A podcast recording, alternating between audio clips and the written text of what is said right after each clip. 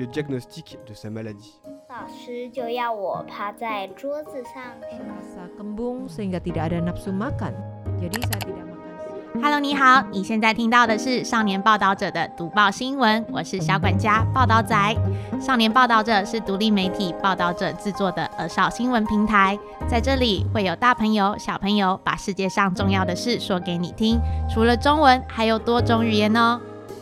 请把耳朵打开，让报道仔为你服务，一起来收听好新闻。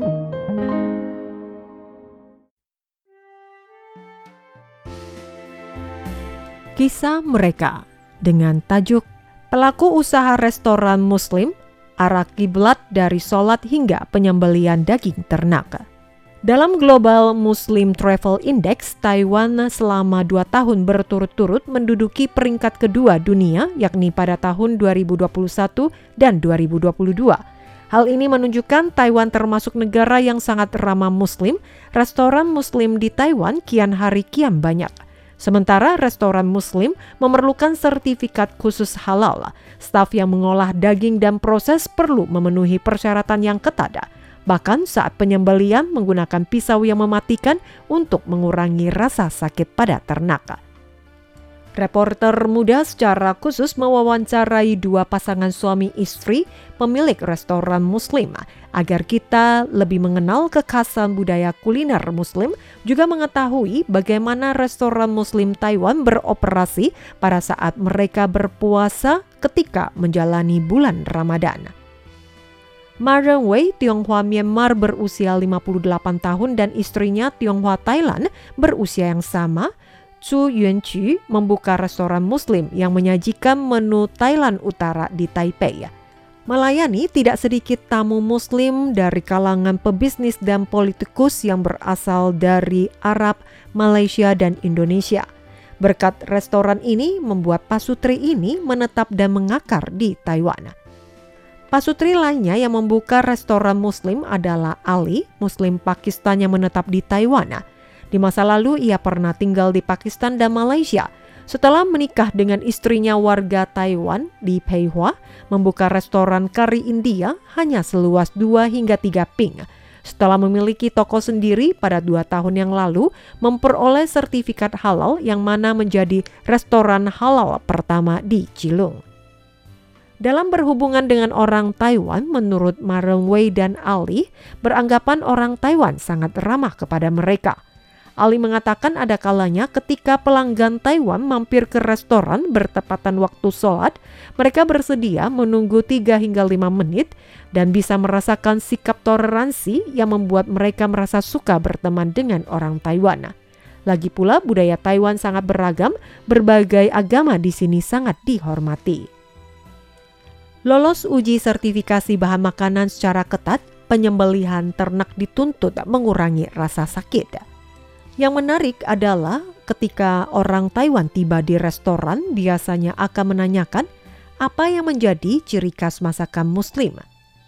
Chu Yinchi sambil tertawa mengatakan muslim tidak memiliki menu tersendiri seperti restoran mereka yang menyajikan menu ala Thailand Utara memiliki rasa yang sama. Hanya saja untuk pemakaian bahan daging perlu melewati pengawasan ketat. Taiwan semakin banyak pelaku restoran yang mendapatkan sertifikat halal. Halal dalam bahasa Arab yang berarti diizinkan, yang syah, lalu istilah ini dipakai pada bahan baku, proses pembuatan dan kualitas produk yang memenuhi hukum Islam syariah. Di negara yang mayoritas penduduk beragama muslim, sumber daging seperti ayam, sapi, dan kambing akan disembeli di penjagalan khusus akan tapi di Taiwan dikarenakan umat muslim termasuk minoritas, sebelumnya penyembelihan daging dilakukan oleh muslimin guna memudahkan kaum muslim mendapatkan kebutuhan makanan. Akan tapi sekarang disediakan oleh produsen yang memiliki sertifikat halal. Mawere mengatakan untuk produk daging yang digunakan pada restoran muslim bersertifikat halal, proses penyembelihan wajib lolos persyaratan dengan ketat wajib dilakukan oleh dua muslimin saat menyembeli menghadap ke sisi barat. Menggunakan cara menyembeli ternak yang mematikan, mengurangi rasa sakit ternak, 2 hingga 3 detik segera mati dan perlu mengeluarkan darah. Daging tidak boleh rusak tetapi juga tidak diperkenankan daging ternak yang sakit. Mengapa menyembeli ternak dan sholat muslim akan menghadap ke barat? Pemilik restoran muslim Marwan Wei menjelaskan selain pada saat tukang daging menyembeli ternak, seluruh umat muslim di dunia pada saat melakukan sholat menghadap ke Ka'bah Mekah untuk arah sholat di Taiwan atau negara Asia Tenggara dengan arah kiblat adalah arah barat. Dalam ponsel muslim pada umumnya memiliki aplikasi terkait Ka'bah, saat berkunjung ke negara lain dengan mengaktifkan aplikasi ini, maka segera mengetahui arah kiblat sholat. Bahan baku makanan lainnya di restoran muslim ada yang menggunakan produk bersertifikat halal dari negara lain, misalkan produk makanan halal impor dari Thailand. Sekarang di Taiwan telah memiliki beberapa bahan baku makanan bersertifikat halal. Semakin mudah mendapatkan bahan makanan akan tetapi harga pun lebih mahal. Selain itu, toilet juga menyediakan fasilitas kebersihan. Setelah menggunakan toilet, bukan hanya menggunakan tisu, tetapi tersedia air untuk membilas dengan bersih. Banyak pejabat tinggi dari negara Muslim ketika berkunjung ke Taiwan, mereka cenderung memilih restoran yang memiliki sertifikat halal daripada di hotel atau restoran bertaraf internasional. Di restoran besar belum tentu ada yang berani makan. Marang Wei mengatakan, Kami saat taat dengan agama, tamu Muslim di restoran kami bisa menikmati sajian kami dengan tenang. Restoran tetap beroperasi pada bulan Ramadan dalam hati meminta pengampunan. Akan tetapi, Muslim menjalankan bulan Ramadan setahun sekali, berpuasa pada hari terang. Apakah pada masa itu restoran diizinkan beroperasi? Bulan puasa tahun ini, setiap pagi hari, Ali tetap mempersiapkan pekerjaan untuk restoran kari India di Cilung. Seperti biasanya menyambut tamu pelanggan – yang berbeda adalah secara khusus menyantap susu dan jus buah sebelum matahari terbit untuk menyambut puasa sepanjang hari dan kesibukan di restoran. Pada umumnya, restoran di negara Muslim pada bulan Ramadan tidak beroperasi sepenuhnya. Akan tetapi di Taiwan, sebagian besar restoran Muslim juga perlu memerhatikan tamu pelanggan non-Muslim. Meskipun bulan Ramadan, maka toko tetap beroperasi.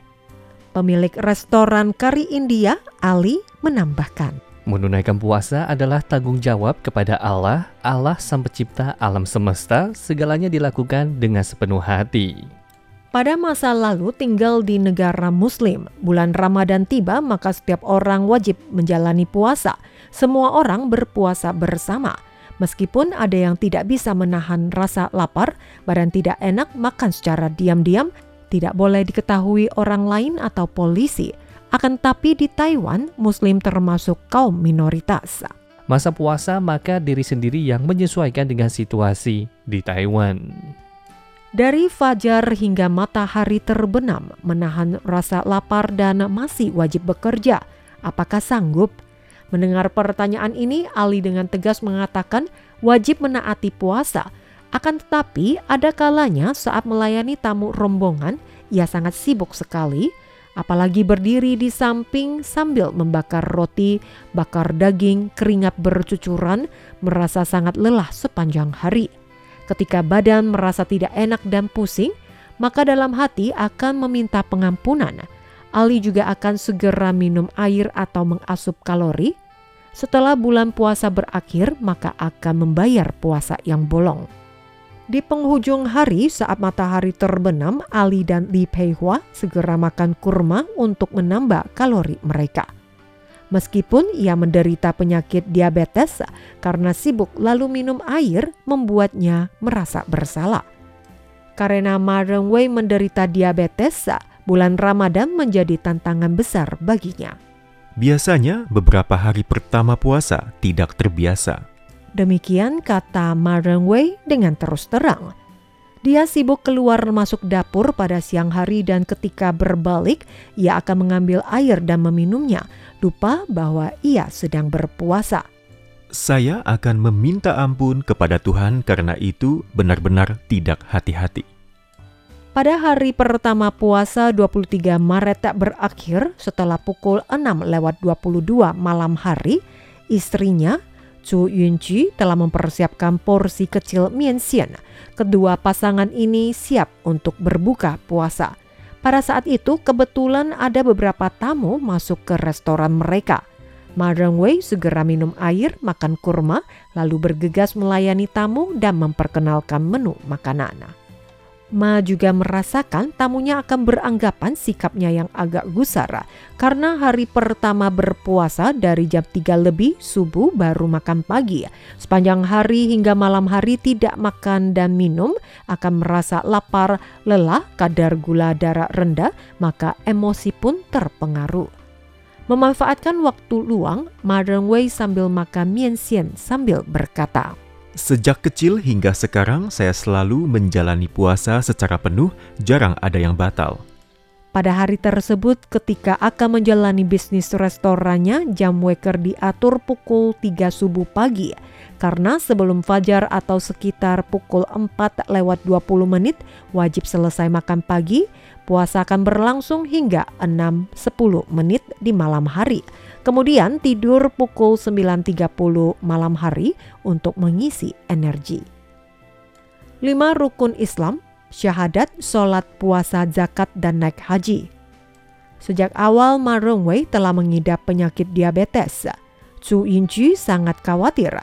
Pada hari biasa pun ketika Ma Rongwei lapar terlalu lama maka akan gemetaran akan tetapi ia juga mengatakan setiap tahun saat bulan puasa, meski seberapa sibuk bekerja di restoran, situasi kesehatan suaminya selalu baik. Seharusnya adalah berkat dukungan keyakinan. Beruntung sekali selama bulan Ramadan tidak terjadi apa-apa, akan tetapi saat sibuk, sewaktu-waktu ia selalu memanggilnya karena ingin memastikan suaminya baik-baik saja dan tidak pingsan. Ma sendiri juga menyadari kondisi kesehatannya. Pagi hari sebelum berpuasa dan malam hari setelah berbuka, ia selalu minum insulin terlebih dahulu. Jika tidak ada kelainan seperti harus berobat ke dokter atau ke rumah sakit untuk mendapatkan suntikan pengobatan, maka ia tetap akan berlanjut puasa. Jika sudah diinfus, maka puasa batal. Ma Rongwei sejak usia enam tahun diajari kedua orang tuanya belajar menjalani puasa Asalkan tidak ada kondisi darurat, maka Ma Rongwei sendiri juga berharap ia mampu menunaikan sendiri. Sedangkan Chu Yunji mulai berpuasa pada usia 9 tahun. Ayah dan ibu yang mengajarinya berdoa dalam hati agar diri lebih tenang untuk menunaikan ibadah puasa. Selain berpuasa, ketika sholat juga wajib dilaksanakan dengan kyusuk.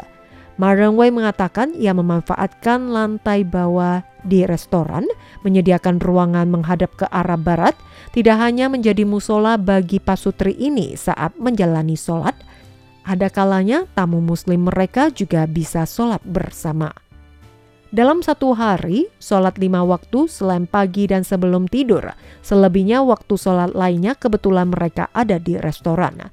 Marongwei mengatakan pukul 6 lebih malam hari juga perlu bersolat wajib membersihkan diri lalu bersolat. Namun jika ada tamu yang baru saja datang, maka sholat ini akan diganti setelah ia tiba di rumah pada malam hari.